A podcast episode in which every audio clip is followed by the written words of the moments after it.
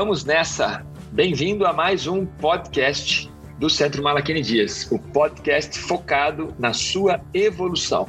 Hoje nós estamos aqui reunidos para falar sobre um tema interessantíssimo, que é a customização de serviços. Ou seja, nós vamos falar sobre um livro chamado de O Jeito Disney de Encantar os Clientes. E para falar sobre esse livro incrível, já indiquei esse livro para vários alunos.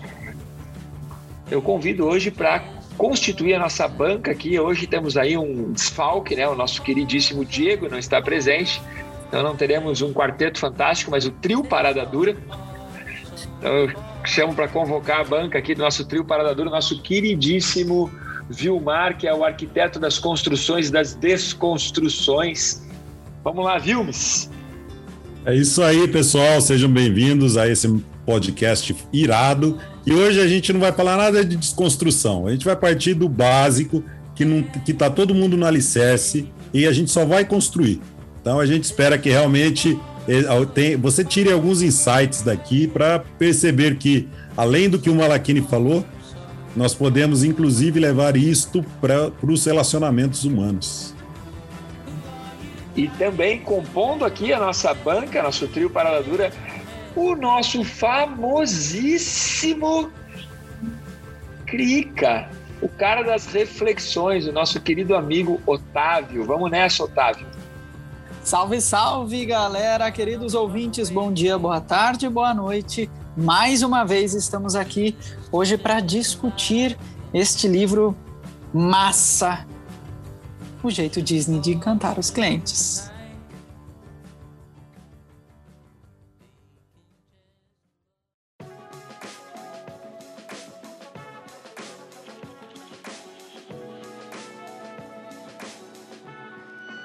Legal. O livro escolhido foi um livro que nós todos aqui que estamos hoje falando sobre esse tema, nós adoramos esse livro. É um livro pequeno, mas o conteúdo, o que tem no bojo desse livro é realmente revolucionário para quem está afim de customizar os seus serviços. E nós estamos na era da customização, né? nós estamos na era da customização digital, nós estamos na era da customização dos serviços, nós estamos na era do marketing customizado. Então, e esse cara, imagine Disney, né? Ele teve essa sacada há muitas e muitas décadas atrás. Ele já estava lá na frente, pedalando nesse assunto que você talvez trave contato agora, né? Ou talvez você já, já esteja desenvolvendo aí uma customização de serviços, que é muito bacana. Bom, vamos nessa então. O, que, o primeiro bloco a gente separou da seguinte forma: nós vamos falar o que é o jeito Disney de encantar clientes. E nós vamos falar, claro, do livro, mas é o que é o jeito Disney de encantar clientes para esse trio, para essa equipe aqui do Centro Malaquini Dias. Então, vamos nessa, vamos começar sobre esse tema tão bacana Vilmar, o que é para você o jeito Disney de encantar clientes e o que e, e claro, o que é o conteúdo do livro aí? Eu acho que é, logo no começo do livro traz um, uma, uma, um exemplo ali, uma história que eu achei muito legal. É um camarada da, da, da Disney dando uma palestra em São Paulo, falando com empresários, enfim. E aí, a hora que termina, ele termina a palestra, um camarada chega até ele e fala assim: Cara, você não consegue um autógrafo do, do, do Mickey? Minha filha ama o Mickey de paixão. Aí ele fala: Me dê seu cartão. E ele anota atrás do cartão que, qual o pedido da, da, da filha do cara e vai embora, volta para os Estados Unidos. Um pouco menos de um mês, a, o camarada recebe lá o pacote na casa dele, com um cartão, com uma mensagem personalizada para a filha do cara o autógrafo do Mickey e uma foto com esse é, é, colaborador aí, esse representante da Disney, abraçado com o Mickey e com o cartão na mão, para mostrar que ele conseguiu do Mickey mesmo. Ou seja, é, é, é, é, além da expectativa. Né? A pessoa não era um cliente, a pessoa não era, como eles costumam chamar, não é, eles não chamam de cliente, né? eles chamam de convidados. Ele, é, essa pessoa não estava no meio Disney, estava é, é externo, estava em São Paulo, não tinha nada a ver. E isso representa exatamente qual é o jeito Disney de encantar o cliente. porque está além de tratar bem. É o mínimo, né? A, a empresa, o que ela espera, ou a empresa não, o cliente, o, o mínimo que ele espera é que a empresa venda um produto de qualidade que ele seja bem atendido. Tem gente que usa isso como diferencial até hoje, mas a gente precisa refletir realmente a respeito disso. Muito legal Essa, essas histórias, as histórias que envolvem a Disney, né? São histórias que realmente nos ensinam muito como personalizar, como customizar o serviço e como prestar atenção nas pessoas no que realmente importa para elas, né? Muito legal essa história. Otávio, para você, cara, travou contato com esse livro, você comentou que é, o livro que você mais sublinhou e anotou na vida, estava comentando com a gente aqui antes de começar o podcast. É, e para você, o que é o jeito Disney de encantar clientes? Sim, esse livro está bem estudado. Bastante setinhas, bastante anotações. É... E essa história do Vimes, fantástica, essa história que o Vimes trouxe aí do livro, que explica um pouquinho do que é, de fato, esse jeito Disney. Eu acho que é essa capacidade de implantar a cultura de uma empresa gigantesca em cada funcionário. Em cada funcionário, que eles chamam de colaborador, e a Disney tem mais de 50 mil, segundo o livro, nos traz. E ele consegue fazer cada colaborador pensar desse jeito que esse cara aí deu de São Paulo, dessa história do livro, é, fez surpreender cada um de seus, entre aspas, clientes, porque eles não chamam de clientes, são todos convidados. Então, o jeito Disney é uma maneira de mostrar para gente de que você sempre pode entregar mais, de que você sempre pode surpreender, de que você sempre pode cativar e, e, e ter assim, e fazer as pessoas que travam contato contigo guardarem você lá no seu coração como bons momentos, como bons exemplos. É, e ela faz isso dia após dia. Esse é o jeito Disney. Recebe os convidados com a expectativa lá em cima e supre as, essas expectativas e ainda faz os convidados quererem voltar e querer mais e mais. Isso daí é uma meta super lá em cima, sempre atingida e é um baita exemplo a ser seguido. A grande sacada de ler esse livro é você se sente dentro dessa dessa cultura, dessa grande empresa e você colhe muitas informações para colocar em prática, seja no seu trabalho ou até mesmo no seu dia a dia, né? Para você mesmo. O jeito Disney de encantar clientes é um manual de como customizar os serviços e é um manual que pode ser relido duas, três vezes por ano para quem tem o seu próprio business. E mesmo que você ache que você não, não presta serviço, que você vende só um produto e não um serviço, você tem que entender que o produto que você vende também vai gerar uma experiência para a pessoa. E é essa a grande sacada do livro. A grande sacada do livro é entender que nós, nós não estamos numa era em que a pessoa compra o produto, a pessoa compra a experiência de ter o produto. O produto não é mais o ponto principal, é a experiência. E então esse, esse livro ele traz isso, que você tem que entender que o cliente ou o, o, qualquer chame do jeito que você quiser, o cliente, o paciente, o aluno, o convidado. Né? Você convidou a pessoa para jantar na sua casa, ela não vai só lá para jantar, para comer, ela vai pela experiência de jantar na sua casa. Se você é um bom anfitrião, o jantar na sua casa vai promover uma experiência tão boa para a pessoa que não é só a comida em si, é a maneira como você recebeu, a maneira como é, você serviu a sobremesa, as histórias que você contou durante o jantar, a iluminação que você fez, tudo é a experiência. Então, o jeito de encantar os clientes é você entender que o produto é importante, mas a experiência é ainda mais importante. E o que o Otávio colocou ali, muito bacana, que imagine, todas as pessoas que vão para Disney, elas já vão com uma expectativa muito alta. Elas já vão com a expectativa lá em cima. Então, é, a, a estrutura da Disney também, eles, eles têm uma estrutura muito metódica.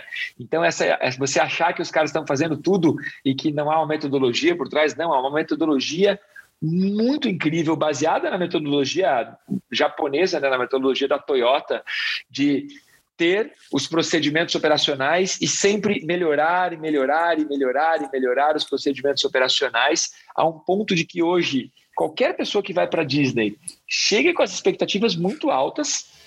Então, o que, que eles têm que fazer? Primeiro, suprir as expectativas. Depois, superar as expectativas. Então, essa é a grande sacada. E tem uma parte no início do livro que é, a magia da organização Disney, esse capítulo chamado A Magia na Organização da Disney, é assim: geralmente eles perguntam nos cursos, a Disney tem um curso, se você não sabe, a Disney tem lá cursos sobre customização de serviços, sobre como que eles fazem tudo. Você pode ir lá, ficar imerso na Disney, não só para ir no parque de diversão, mas para sair de lá com o certificado emitido pela, pela, pela faculdade, pela entidade da Disney. Muito legal. Disney Institute, né? Que eles, é, pelo que Instituto da Disney. Obrigado, obrigado. Bom, e aí eles fazem, quando você está lá estudando sobre isso, eles perguntam para todas as grandes, imagine grandes empresas, redes de hotéis, empresas de via, da aviação, é, empresas do mundo todo, inclusive hospitais, e eles perguntam para as turmas, geralmente, quais são os desafios que, a, que aquela organização está enfrentando. Então, se você parar para se perguntar agora, na sua empresa, qual é o desafio que você está enfrentando, aí os próprios, a, a Disney já responde: nós enfrentamos os mesmos desafios. Então, isso é, isso é muito legal, né? Então, por fim, para concluir aqui a minha parte aqui, nesse o que é o jeito Disney, já nesse capítulo mesmo que eu citei, ele diz assim: por fim, o clássico enigma do atendimento. A retenção do cliente requer a sua satisfação, mas a satisfação do cliente é um alvo em constante movimento. Então, todas as pessoas que trabalham na Disney, elas têm essa meta de satisfazer os clientes e de perceber que aquilo que antes gerava satisfação agora já não gera mais. E aí vem um dado chocante. Imagine, a pessoa já chega, como o Otávio falou, já chega na Disney com uma expectativa alta. E aí ela a, a Disney alcança as expectativas da pessoa e ainda supera. Aí o que a pessoa faz, a maldita pessoa, vai para Disney de novo. E aí ela chega com as expectativas mais altas ainda. E agora? Bom, vamos fazer de novo. Vamos, super, vamos atender as expectativas dessa pessoa e vamos superar de novo. E aí a pessoa volta de novo. E a Disney tem um alto, se eu não me engano, não lembro o dado exato, está no livro aqui, 78% das pessoas que foram à Disney voltam à Disney. Cara, é chocante isso, cara. E esses números de retenção de público, de fazer o pessoal voltar, de superar as expectativas, é, é absolutamente colocado em qualquer mercado. Qualquer mercado. Por isso que a empresa virou o tamanho que virou, e a partir do momento que ela abriu esse instituto é, para dar cursos todo e qualquer empresário que tenha condições vai querer realmente aprender sobre atendimento com uma empresa tão especializada em atendimento. E uma coisa que eles comentam muito e que a princípio parece muito fácil de nós implementarmos, mas aí você vai colocar em prática e é algo extremamente trabalhoso, é uma frase que eles já começam, já desde o começo do livro, se não me engano, já vão comentando sobre isso, sobre a atenção quase doentia a detalhes, como a capacidade de não só o fundador da empresa ser um cara obcecado por isso, mas a capacidade de colocar isso na cultura da empresa e fazer cada um dos funcionários ou do, dos membros do elenco é, serem também muito atento a detalhes. E eu me lembro a primeira vez que eu li isso, eu falei: ah, tranquilo, vamos colocar em prática, acho que é bem por aí, concordo absolutamente. E na hora que você vai colocar isso no seu trabalho, você encara alguns desafios para colocar isso em prática. É, tem uma, o que o Otávio colocou, tem uma parte aqui no livro que chama-se A Magia do Cenário. É muito legal essa parte, a magia do cenário. E aí tem uma parte que eu circulei aqui que diz assim: tudo faz diferença. o cenário, na, na, linguagem da Disney, o cenário é onde quer que os clientes se encontrem, independente desse local ser uma loja, um hospital, um site ou mesmo uma central de atendimento telefônico. O cenário que os clientes vivenciam exerce um papel crítico em sua percepção do encontro com a organização. Ou seja, tudo faz diferença. Se você tem um site, você tem que pensar na experiência que a pessoa está tendo ao navegar o seu site, porque aí sim ela vai comprar o seu produto. Não adianta você ter um produto incrível e uma experiência de navegação terrível, por sinal, por isso, por isso nós estamos refazendo nosso site. Está escutando nosso podcast, você entra no nosso site e fala, ah, mas os caras só falam, não fazem. Não, nós estamos refazendo todo o nosso site toda essa estrutura. E desde o momento que nós trouxemos esse livro para a equipe, ainda na sede antiga, com a outra equipe, nós a cada tantos meses relíamos várias partes desse livro para reaplicar os conceitos e tentar melhorar a experiência para os nossos alunos. Muito, muito legal mesmo isso.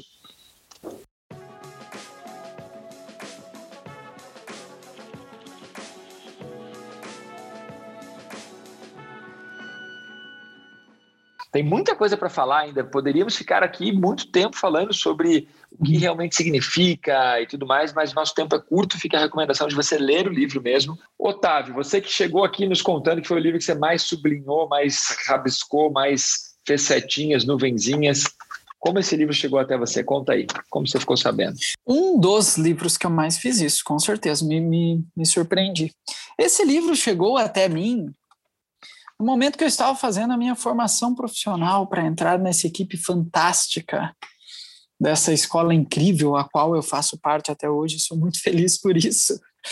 E fazia parte do, do nosso, da nossa lista de livros para estudo. E a gente, não, se eu não me engano, nós fizemos alguns resumos desse livro, nós realmente fazia parte do nosso trabalho é, estudarmos a fundo. E eu já tinha ouvido falar, eu já conhecia já de nome, mas eu fazia uma ideia completamente diferente. Né? Óbvio, né? Como uma pessoa leiga, eu não conhecia o Disney Institute, não sabia do monstro que ele era do ponto de vista é, empresarial, e foi uma grata surpresa porque nós não só ficamos conhecendo esse monstro corporativo e monstro no bom sentido, né, uma mega empresa corporativa, como nós nos sentimos lá em certos trechos do livro, dá muita vontade de ir para Disney, arrumar as malas e ir para lá, porque a gente se sente parte parte do cenário. Então o livro veio até mim durante a minha formação como instrutor. E sabe que esse livro é, eu coloquei como parte da formação para entrar na nossa equipe, né? Ele não faz parte da formação da, da rede de Rose, né? Eu coloquei ele como para fazer parte da, no, da nossa equipe. Muito legal saber disso, Otávio.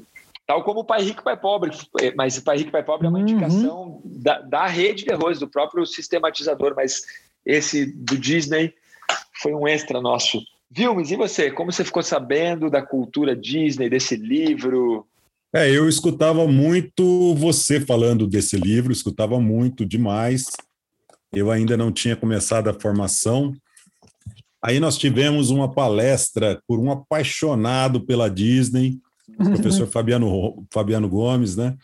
E aí ele deu essa palestra, eu me encantei, as anotações que eu, que eu, que eu que eu fiz da, daquela palestra, eu achei assim fantástico. Ele esteve lá, fez um, um, curso, fez uma imersão lá na Disney, então ele é bem, bem apaixonado mesmo. E aí, obviamente, quando... foi muitas vezes, exato. Levou grupos, tal, né? E, e aí eu fui tomar contato com o livro propriamente dito quando a gente, quando eu comecei realmente a minha formação, da mesma forma como o Otávio, e, e, é um dos livros que realmente, eu, um livro que eu não tive preguiça de rabiscar. Eu sou um dos caras que não rabisca livro. Eu, eu coloco post-it, eu tomo nota num, num outro caderno, coloco num papelzinho, ponho dentro do livro, mas eu não tinha o hábito de rabiscar os, os livros. E esse realmente é o, é, de longe, é o livro mais rabiscado que eu tenho. Eu tomei mais notas, eu aproveitei todos os espaços em branco que tinha para acrescentar coisas. Além de que era a nossa formação, né? Como é que cada parte daquilo poderia se encaixar naquilo que a gente faz hoje. Né? É, é legal saber que nós influenciamos as pessoas de uma maneira muito positiva, né? Com dicas. Quando a gente é apaixonado, você vê o Fabiano foi lá falar sobre algo que ele era apaixonado, como a gente influencia as pessoas quando é, é uhum. realmente a gente ama aquilo que a gente faz, né? Bom, esse livro chegou a mim quando eu comecei a, a ter que sair de uma crise. Na minha primeira tentativa como empresa, como empreendedor, diretor de uma escola de meditação, diretor de uma escola de autoconhecimento, diretor de uma escola da Rede de Rose, os três primeiros anos eles fluíram relativamente bem, sem nenhum resultado espetacular, mas fluíram, né? No Brasil nós temos uma, segundo o Sebrae, uma um percentual de que de cada dez empresas, antigamente é, cinco fechavam, agora já está muito maior, de cada dez, sete fecham no primeiro ano. Nos primeiros anos, né? Isso. No primeiro ano, sete fecham. Depois, se eu não me engano, dessas três que sobreviveram, só uma resiste aos próximos cinco anos. Então, eu estava feliz, porque eu tava, já tinha superado algumas expectativas, algum, algumas é, estatísticas, né? Novamente a gente fala de estatística aí, né? E estava muito feliz, mas daí comece... algumas coisas começaram a dar errado, porque uma coisa é você ser professor, uma coisa é ser palestrante, uma coisa é você ensinar as pessoas, outra coisa é você administrar e gerenciar o seu business, né? E eu cheguei no meu, quando eu estava no quinto ano, quarto ano da escola, eu estava praticamente falindo a escola. E eu tive que começar a estudar administração e quando eu comecei a estudar como administrar melhor a minha escola, eu descobri que eu não precisava estudar administração careta, como todo mundo faz faculdade de administração, assim.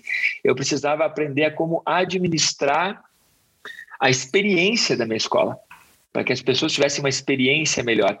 E daí que eu comecei a travar contato com teoria de Pareto, com o jeito Disney de encantar clientes, é, e customização de serviços. E aí esse livro chegou a mim, assim, por essa busca e, pô, me encantei. Na hora que eu li o livro, eu falei, cara, todas as pessoas que forem trabalhar comigo na minha equipe vão ler esse livro, porque eu não quero ter que ficar explicando isso para as pessoas.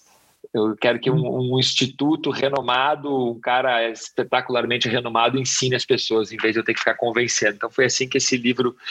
E realmente deu certo. Quando eu comecei a aplicar a customização de serviços, simplesmente eu saí da falência para entrar no hall de ter uma das, das escolas mais bem sucedidas por anos. Então, muito bacana. Fiquei muito feliz com todo esse resultado, mas vem dessas lições, vem daquilo que vários vários pensadores e professores en, ensinam, né, que é o conhecimento ele só serve se ele é aplicado, né?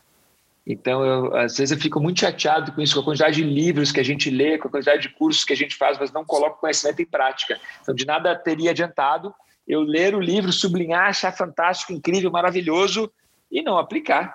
Então, eu tive que realmente revolucionar. Nessa época, a minha equipe ela tinha X pessoas na equipe, se eu não me engano, eram sete ou oito. E depois que eu comecei a organizar a casa, passei a três pessoas na equipe. Depois cresceu de novo, chegamos a 12. Mas foi um período bem, bem interessante. Junto com o jeito Disney de encantar clientes, para você ter ideia de quanto eu estava estudando, eu estava lendo muito Falcone. Só que Falcone é um cara que administra as coisas de um jeito muito chato, mas dá resultado.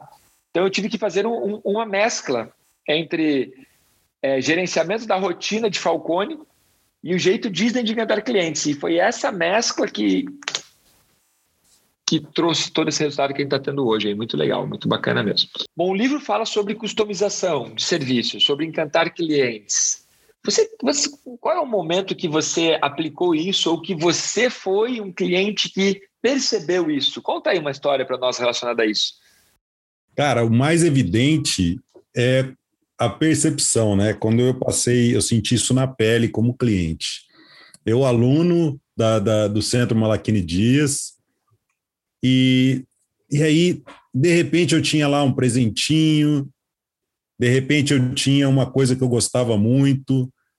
É, numa outra ocasião, era uma coisa que eu falei em, junto com alguém, e aí eu fui surpreendido realizando aquela coisa. É, cara, são os detalhes, né? São os detalhes realmente, né? A escola tinha todo um clima que era realmente era um espetáculo. estar ali na, na escola, espetáculo é como a Disney trata os seus cenários, né? Todos as, na verdade os brinquedos, né? Aqueles eh, os shows, eles tratam tudo como um espetáculo e tem que ser, né? O cenário é onde as pessoas estão localizadas ali, a, a, a organização da empresa, como é limpa, é, o clima organizacional.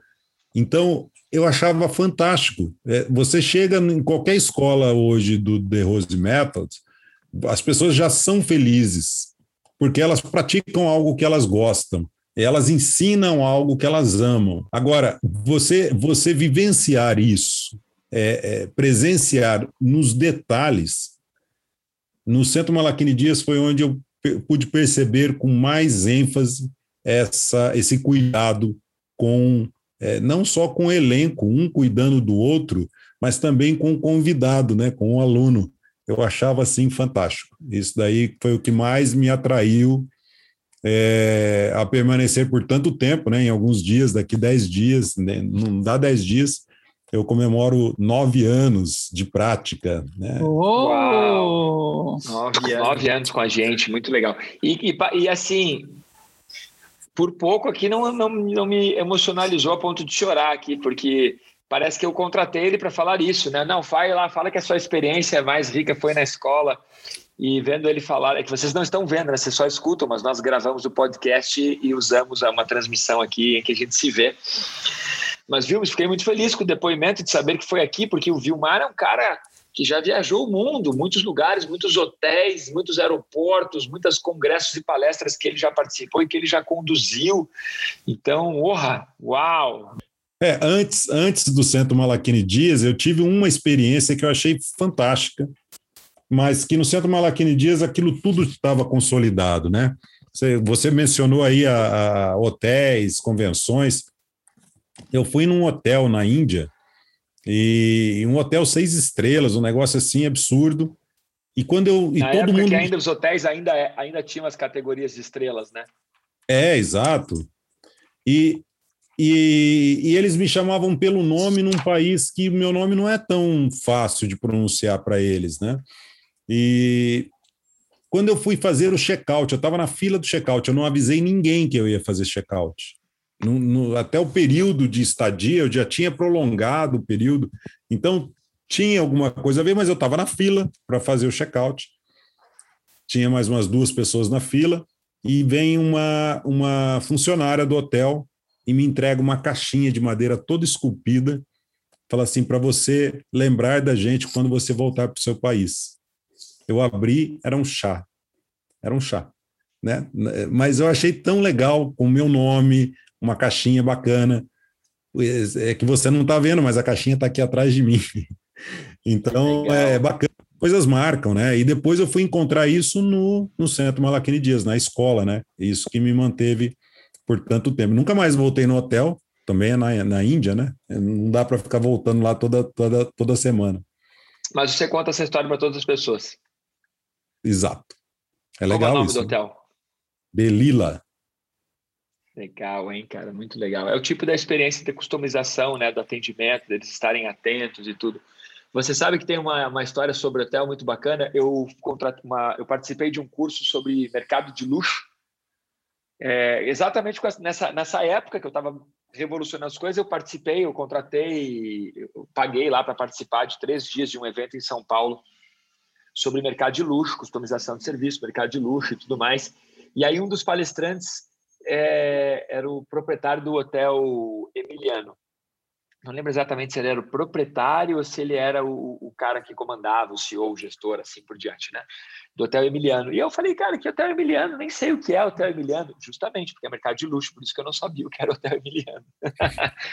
Naquela época, eu, eu não, não, fazia, não fazia ideia, né? E daí, o cara que foi palestrar foi muito legal porque ele contou algumas histórias do hotel, de como eles aplicavam os conceitos de mercado de luxo, de customização, né? Coisas que a gente mantém como era para quem estava presente lá. Não são coisas para abrir aqui algumas histórias, mas uma história que eu posso contar desse desse hotel e desse case aí que eu assisti é que quando a Madonna veio fazendo um show no Brasil, ela queria se hospedar no Hotel Emiliano. E entraram em contato lá, é, não, é, não ela em si, a equipe dela entrou em contato tal, e os caras do Hotel Emiliano recusaram a Madonna. E aí você fala, cara, como assim? Como recusar a Madonna? E daí o cara explica o porquê. Porque a Madonna ia frequentar o hotel dele um final de semana na vida e nunca mais ia voltar. E nesse final de semana que ela ia frequentar, ela ia infernizar, ela não, né? Os fãs da Madonna iam infernizar o hotel, repórteres, é, os paparazzo, fãs, tudo. Ou seja, ele disse: os meus hóspedes eles vêm para esse hotel justamente para ficarem sem ninguém saber que eles estão hospedados aqui, para não serem incomodados com barulho, com não sei o quê. Então eu não podia, nós não podíamos aceitar ela porque atrapalharia a vida dos nossos clientes que estavam lá e que sempre vão para lá. E eu achei aquilo incrível. Eu falei, cara, quantos hotéis pagariam para a Madonna se hospedar, né? Para dizer, a Madonna ficou nesse hotel. E não, o mercado de luxo deles é claro, eu já tenho os meus clientes. Meu hotel já é diferenciado, tanto que quase ninguém sabe que esse hotel existe. É mercado de luxo. Então, muito legal, muito legal. E aí ele conta, ele contou na palestra várias coisas que estão aqui no livro, como por exemplo, ter vários pontos de escuta. Na Disney eles chamam de pontos de escuta, ou seja, todos os funcionários da Disney, que eles chamam de colaboradores ou de elenco, todos são pontos de escuta. O que significa são pontos de escuta? Todos estão prestando atenção nos convidados, nos clientes. E qualquer comentário ou qualquer coisa que eles percebam que um cliente está passando dificuldade, não sei o quê, eles levam isso e, é, e essa informação é trabalhada para que o próximo não passe por aquilo. Então é muito bacana. E no, no, nesse hotel eles fazem isso constantemente. E, e aquilo eu fiquei pensando, nossa, eu tenho que ter isso na minha escola, eu preciso aplicar isso. Então nós começamos a criar várias baseado nessas palestras, mas tudo está nesse livro aqui. É muito bacana, muito bacana isso. E eu dei esse livro de presente para um aluno meu, mas não esse. O jeito Disney de encantar clientes. É, tem muitos alunos médicos, né? E tem um aluno médico, um, um cirurgião, aluno meu, cirurgião bariátrico, e ele está abrindo uma clínica, estava abrindo uma clínica na época, e aí eu dei para ele o livro chamado Se a Disney administrasse o, seu, o meu hospital, que é exatamente o conceito de encantar clientes, só que para pacientes. Cara, e ele, ele revolucionou, ele ficou, ele ficou encantado, ele deu de presente esse livro para os colaboradores dele tudo. Então, vale a pena buscar aí essa, essa estrutura. Bom, vamos lá. Otávio, você, cara, é um cara que a gente brinca que é o Crica, porque é um cara que tem um ponto crítico muito forte, o que é muito bom ter pessoas críticas na equipe, é muito importante. Então, a gente tem um pensamento de grupo, e um pensamento de grupo ele prejudica muitas vezes. Nós precisamos ter um, um senso crítico. Quando, na sua, quando que você, com toda essa, essa sua maneira de ver o mundo diferente, que você percebeu, vivenciou isso numa experiência, numa viagem, num hotel, que você pode falar, nossa, isso é o jeito Disney aplicado na prática? Demais. Gostei dessa, dessa introdução sobre o meu jeito de pensar. É, depois que a gente lê o livro, a gente começa a abrir os olhos para várias ocasiões em que isso acontece, né? É, o que você comenta de pontos de escuta, que até dentro do livro eles, eles têm um termo para isso, né, de gestologia, né, de ouvir o que ouvir absurdamente o que o cliente ou que o convidado faz. E o, e o mais legal é que eles comentam, em certo ponto, tem uma frase onde ele diz assim: você não cria nada do zero, você escuta o que as pessoas querem e cria coisas para elas, que é basicamente uma pesquisa de opinião ou uma pesquisa de intenções. Só que eles levam isso extremamente a fundo. E eu só quis fazer esse, esse parênteses em cima desse, desse comentário que você fez sobre pontos de escuta, que a Disney leva isso muito, muito a sério. E o que o Vilmar comentou anteriormente sobre dentro do Centro Malaquini Dias ele ser surpreendido o tempo todo, eu faço minhas as palavras dele, porque eu também comecei a minha jornada dentro do autoconhecimento. Vou chorar, vou chorar. Nessa escola. Assim vou chorar. Não, e a gente via, e a gente via na época, né, porque era uma outra equipe, eram outros tempos, eu era só um aluno começando a minha jornada, mas eu via muito do que está aqui dentro do livro implantado dentro daquela equipe, dentro daquela organização. É, a gente aprende aqui sobre a cultura do momento all, né? O momento de surpreender, de entregar muito além do que do que a expectativa do cliente.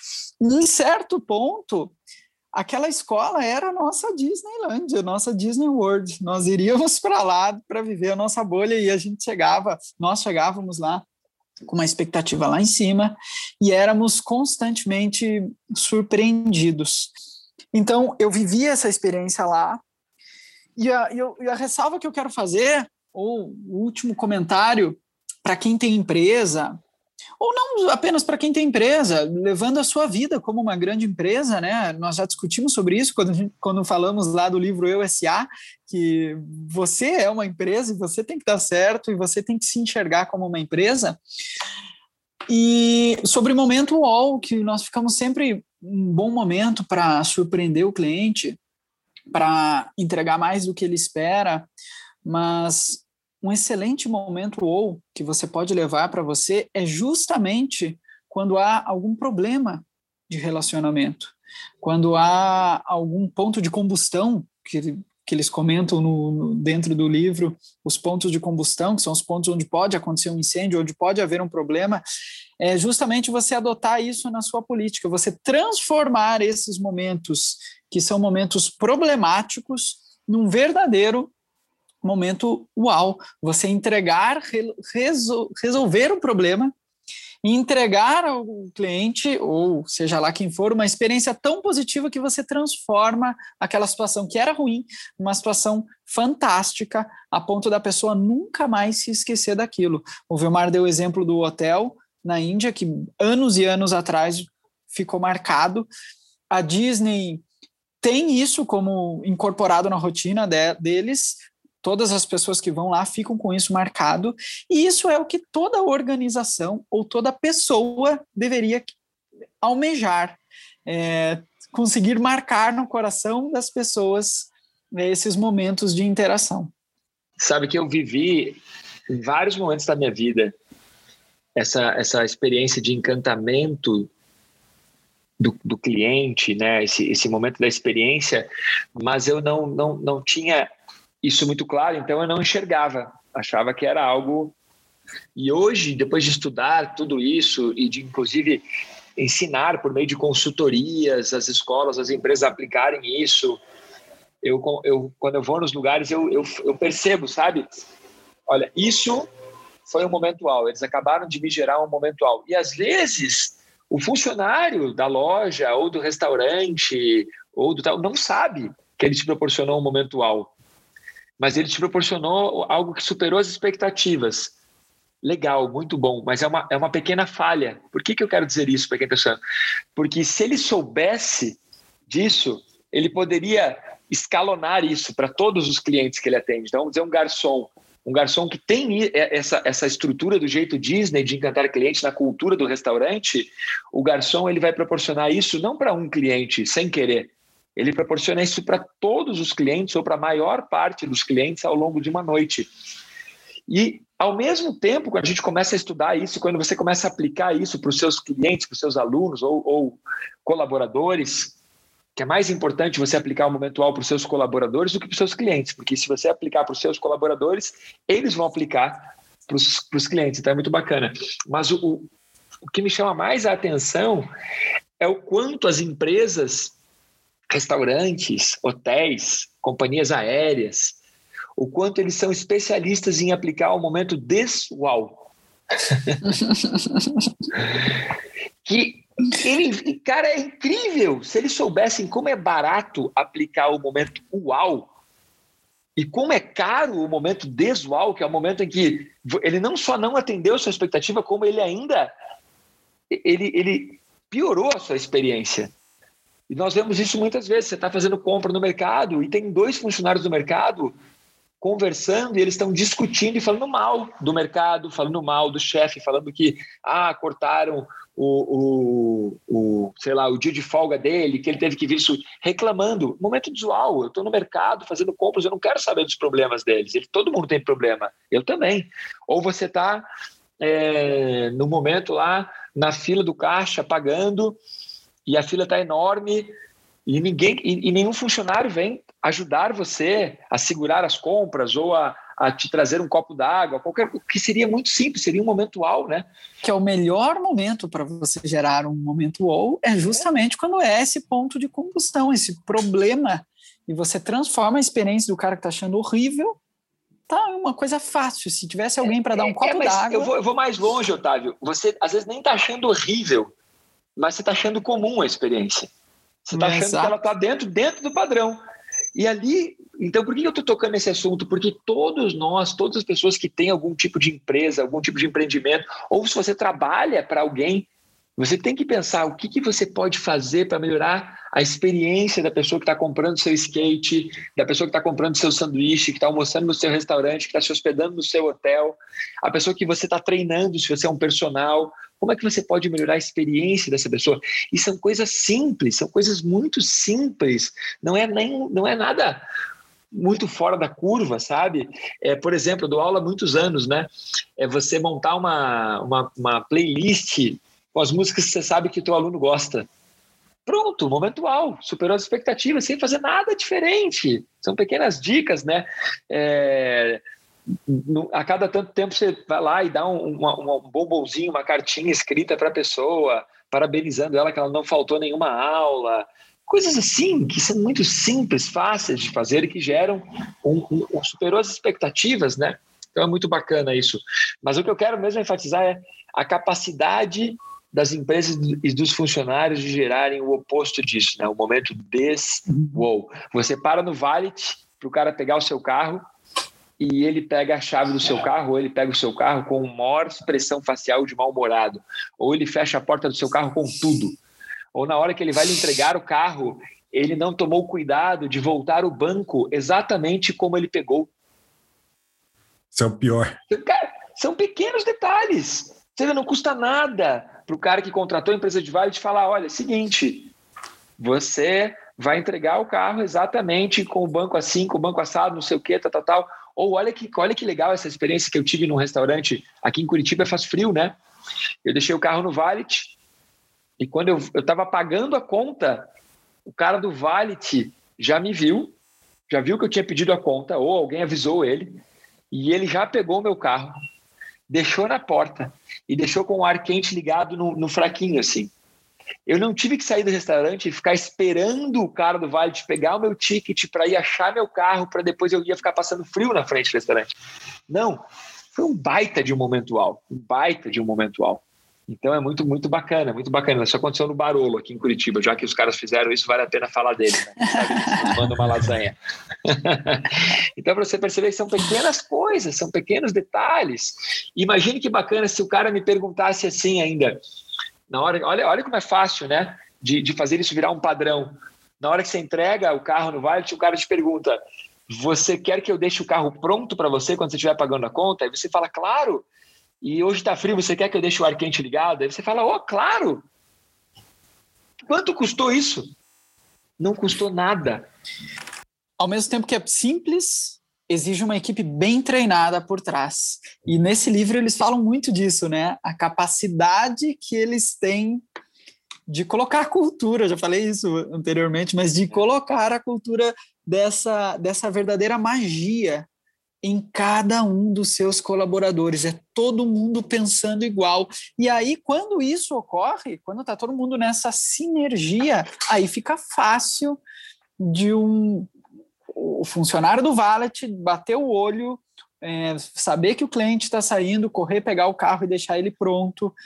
Quando essa sinergia ocorre, agora exige treinamento, exige comprometimento, para que isso funcione de uma maneira é, no, automática, como ocorre dentro dele, como ocorre dentro é, da Disney.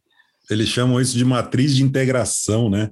E, e, e é um treinamento constante. Eu trabalhei em diversas empresas multinacionais. Assim, assim tinham dinheiro para fazer o que eles quisessem em relação a, a manter um clima organizacional realmente de pertencimento. Mas você só tem o treinamento da integração, que eles leem um manual chato, falam como é que é o código de conduta da empresa, qual é a ética da empresa, é, e depois só no, no, nas palestras de, de, do CEO, que ele fala que todo mundo tem que sentir o espírito de pertencimento. Tem por quê? por Não te manda você... embora. É, só por isso. Então, cara, não faz sentido nenhum. As empresas precisam, pre precisam preparar melhor seus colaboradores. E o Otávio falou uma coisa legal. É, tudo isso não serve só para a empresa, serve para os seus relacionamentos no dia a dia. Né? Então, se você está percebendo que vai chegar num ponto de combustão do seu relacionamento, surpreenda a pessoa. Né? Não traga mais problema. Não venha você com cara de, de, de valet, né? Deixa tá quentinho o ambiente, diminua a luz.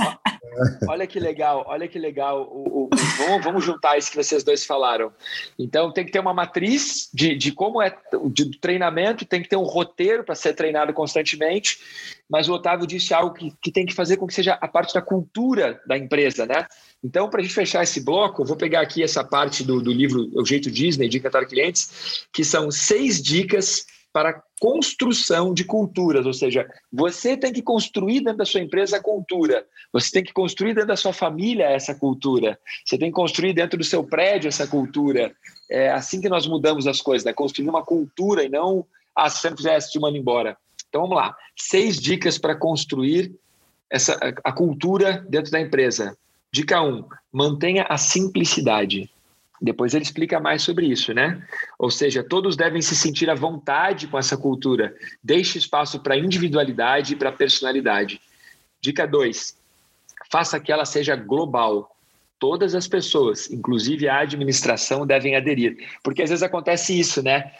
Os, os líderes hierárquicos exigem um tipo de comportamento, mas eles não fazem isso né? O, o, líder hierárquico, geralmente ele faz aquele erro, né? Ele chega no estacionamento da empresa e ele põe o carro na melhor vaga. Porque ele é o gerente, porque ele é o diretor, porque ele é o CEO, ele põe o carro na melhor vaga. E ele ainda manda por uma placa lá, vaga exclusiva do diretor. Em vez de ele deixar a vaga para quem chegou atrasado, por exemplo. Isso seria uma boa cultura. Vamos deixar a vaga mais perto do prédio e a melhor vaga para quem chegou atrasado, porque esse cara já está atrasado. Então ele chega, já estaciona e já entra fácil na empresa. E eu que cheguei mais cedo, foi o carro lá longe no estacionamento. Porque eu cheguei cedo, eu tenho tempo para caminhar tal. Mas isso é uma cultura que se constrói, né? Ninguém tinha pensado nisso, né? Vamos lá. Três. Faça que seja mensurável. Isso é uma parte difícil. Olha, eu, eu que gerencio uma equipe, já gerenciei várias equipes, vou dizer que é difícil. Faça que seja mensurável entre o que o Vilmar falou antes crie diretrizes específicas e incorpore-as ao processo de avaliação de desempenho. Tá? Tem um cara que é, é, mágico em fazer isso, é mestre em fazer isso, e eu recomendo a leitura do livro dele. É o Rei Dalio. Acho que não sei se pronuncia Ray Dalio. E ele tem um livro chamado Princípios do Rei Dalio e é um dos caras mais ricos do mundo. Até a última pesquisa que eu fiz ano passado, ele era estava entre os 20 caras mais ricos do mundo. E esse cara, ele tem 200 princípios. E na, a, todas as pessoas que trabalham nas empresas dele precisam estudar os 200 princípios. E aí vem uma coisa muito legal. Ele não cobra que as pessoas decorem, ele quer que as pessoas estudem e que questionem os 200 princípios e que para ser contratado eles têm que questionar os 200 princípios para entenderem o porquê que os princípios existem. Então é muito uhum. legal. Vamos lá. Proporcione treinamento. É, não adianta você cobrar essa pessoa e não treinar nunca. Por falar nisso, equipe, vamos marcar um treinamento aí, né? Solicite feedback e ideias da equipe. Cultive o senso de responsabilidade e expanda o banco de ideias criativas, permitindo que os funcionários ou os colaboradores contribuam para o espetáculo. E a última dica para fechar aqui, essas dicas estão no livro, tá? Reconheça e recompense o desempenho. Desenvolva a motivação dos funcionários por meio de programas de reconhecimento e recompensas formais e informais. Cara, tem uma empresa que agora acabou de ser vendida aí por uma boa bagatela de granas e o cofundador e o cara que idealizou essa empresa continua agora como cofundador e tudo, que é o Rony. Eu e o Vilmar tivemos o prazer de assistir uma palestra do Rony num, num evento incrível em São Paulo, num evento chamado de. Putz, como era o nome do evento? Fator X, se não me engano. Fator X. Tinham 8 é. mil pessoas no evento, nós estávamos lá. E o Rony, que foi o cofundador da marca Reserva, e ele conta que ele criou um sistema de recompensa de desempenho chamado de três sonhos possíveis. Então ele conversa com os colaboradores dele e pergunta: Ah, me diz aí três sonhos possíveis que eu posso realizar para você. E o cara diz: Ah, passar um final de semana na Ilha do Mel. Aí o outro aí diz: Ah, saltar de paraquedas. É, ah, participar do curso tal. E aí o Rony vai lá, ele, a equipe dele anota esses três sonhos possíveis. E quando esse funcionário tem um desempenho acima da média, ele chega lá e proporciona um desses sonhos possíveis para o cara. E isso é muito legal, por quê? Porque às vezes você entrega algo que a pessoa não quer. Você bonifica ela com 10% a mais de, de, de, de recursos, sendo que o que ela queria mesmo era ir jantar fora no restaurante X. Isso ia deixar ela mais feliz. Então é legal isso, tá? Muito bacana essa história.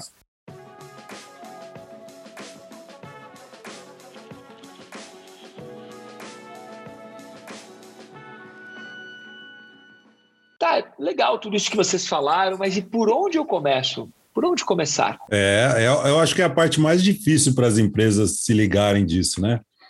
Acho que o primeiro passo é a empresa ela ter um propósito, ela ter uma um objetivo.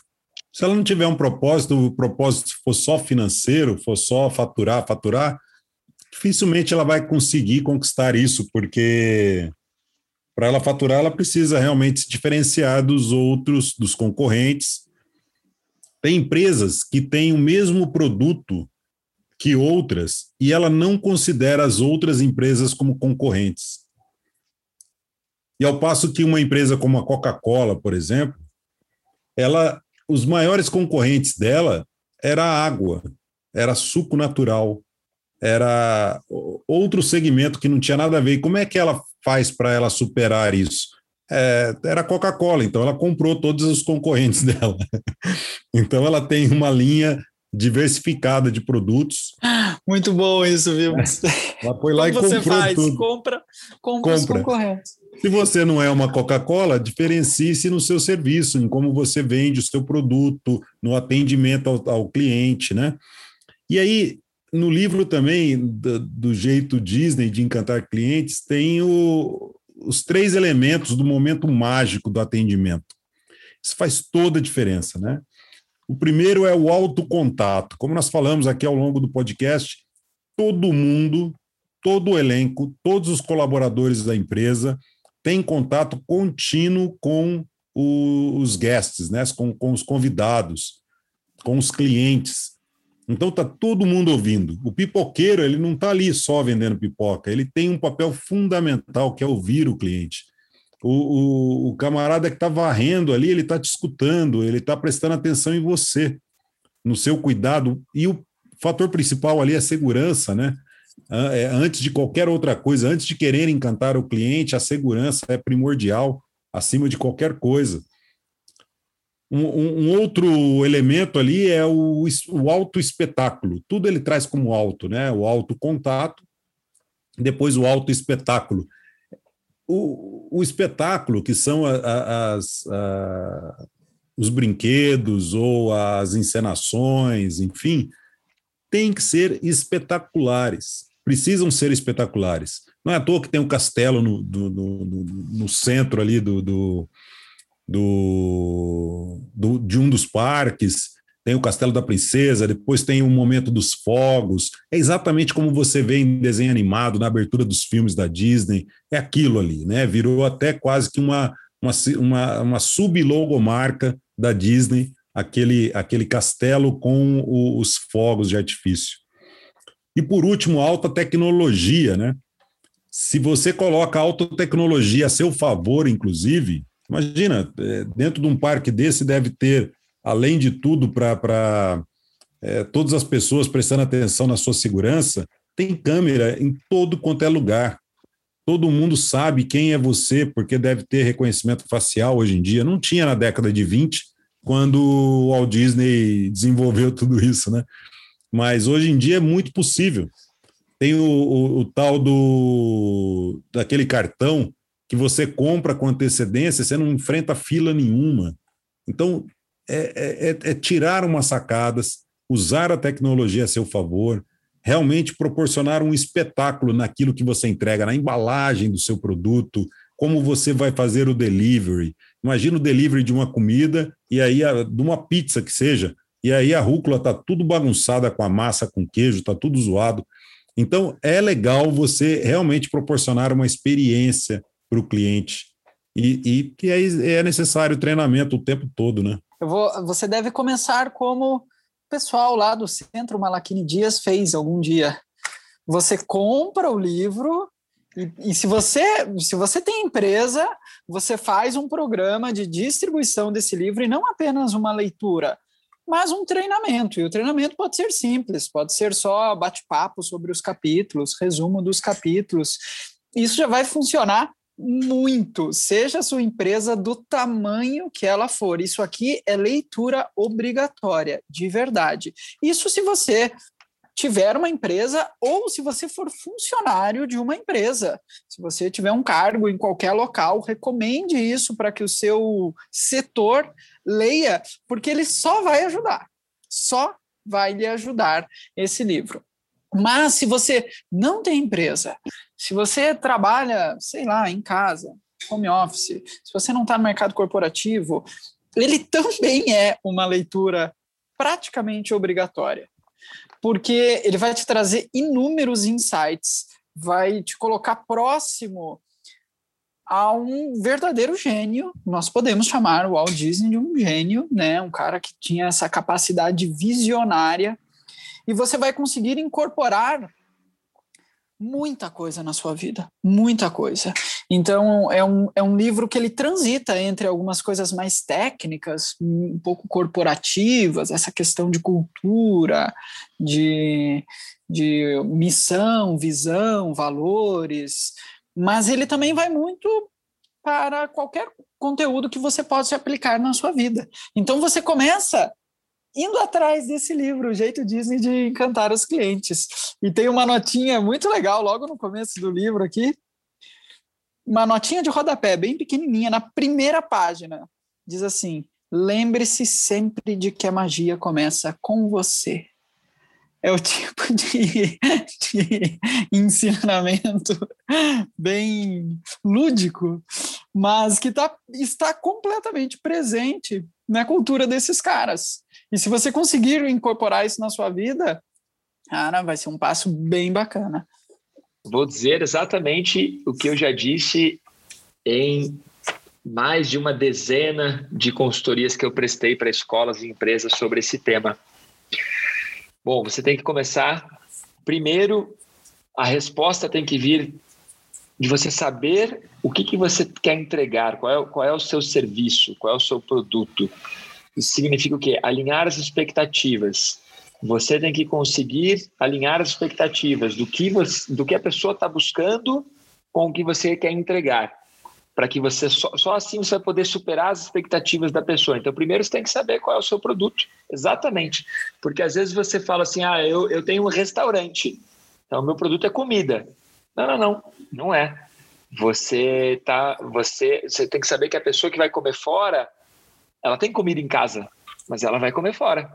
Então você não está proporcionando comida, está proporcionando a experiência da pessoa comer no seu restaurante. É uma experiência. E isso tem a ver com a maneira como os banheiros são limpos, a maneira como o vale te pega o seu carro, a maneira como o, o garçom atende você para você sentar à mesa, a maneira como ele anota os pedidos e não erra, a maneira como o chefe talvez possa vir na mesa, servir a sobremesa. Então, todas essas coisas, você não tem um, um, produto, você tem um serviço prestado, né? Então, tem que saber, né? E, claro, como cumprir essa promessa e concretizar esse propósito, que foi o que o Vilmar falou, a empresa tem que ter um propósito, é isso. Para que, que você está fazendo isso? Você está só vendendo comida? Ou você está vendendo é, uma gastronomia XYZ com uma experiência tal? Né? É, é, essa é a grande sacada. Imagine, você pode, eu, eu, eu não como sushi, tá? Não como, eu não como carnes, mas imagine, a maioria dos meus amigos gosta de sushi, por isso que eu vou dar esse exemplo.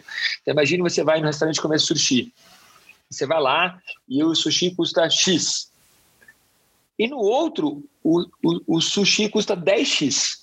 Aí você, caracas, mas é o mesmo, é sushi igual. É, é sushi. Aí você vai no que custa X e o cara vai lá e te serve sushi, você come.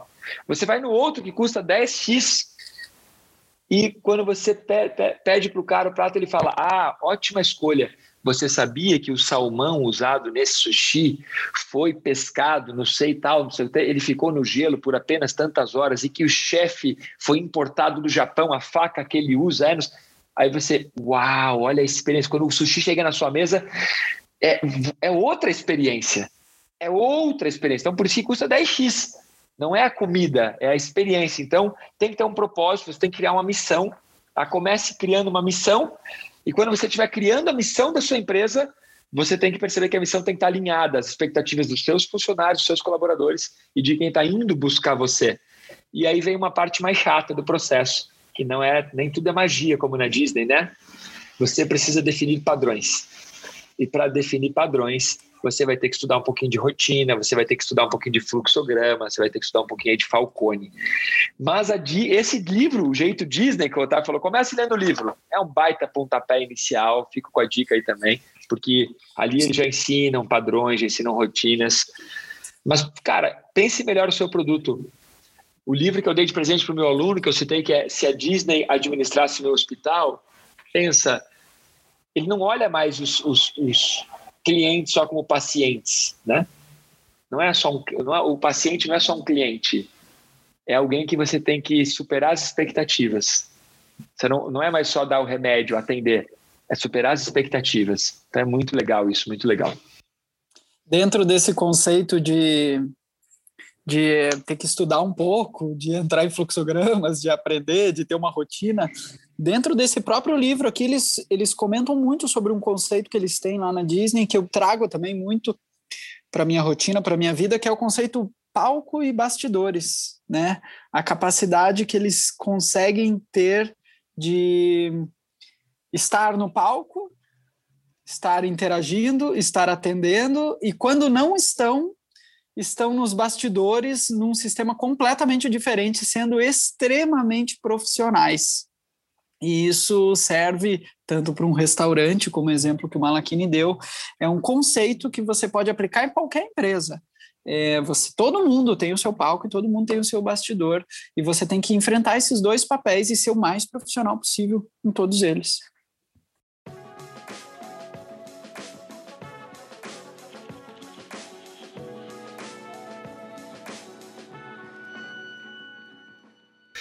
Lá, Otávio, principal sacada, principal insight do que nós falamos hoje para a gente encerrar esse podcast de hoje? Olha, a principal sacada é a recomendação, cara. Aproveita que você ouviu este podcast e, e vai ler esse livro, porque ele vai te colocar muito mais próximo de uma empresa que é uma gigante mundial e que todo mundo gosta, né? Não tem quem não goste da Disney.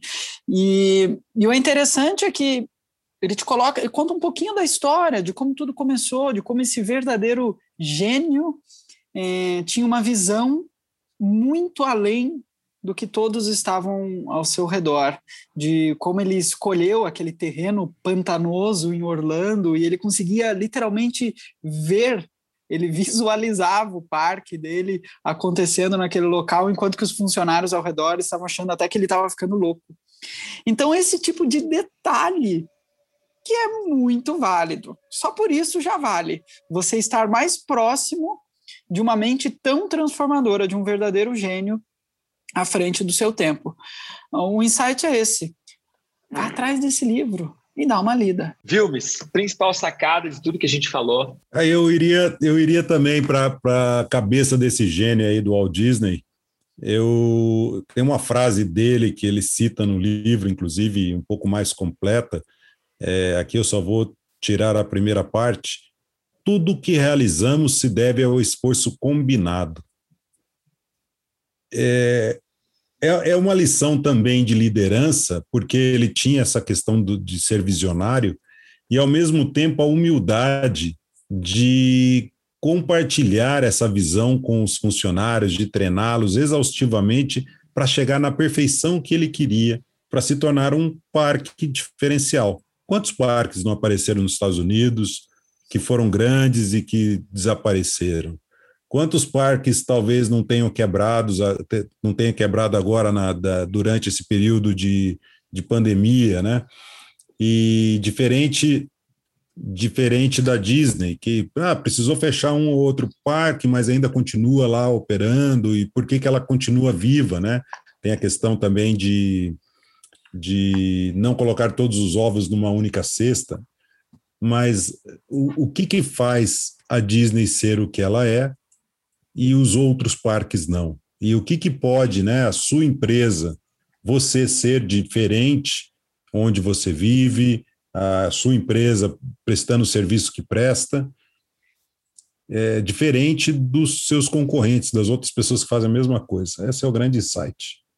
Cara, para mim, a, a, principal, o principal insight desse papo, de papo de hoje aqui é como conseguir aplicar esse jeito Disney de encantar clientes da seguinte forma: como encantar os seres humanos. Vocês dois falaram isso e para mim pegou.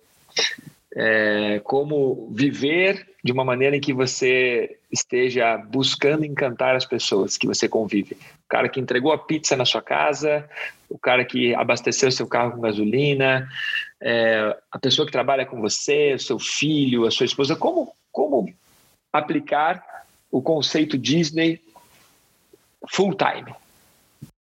Meu, como eu gosto, como eu gosto de estar com vocês gravando esse podcast.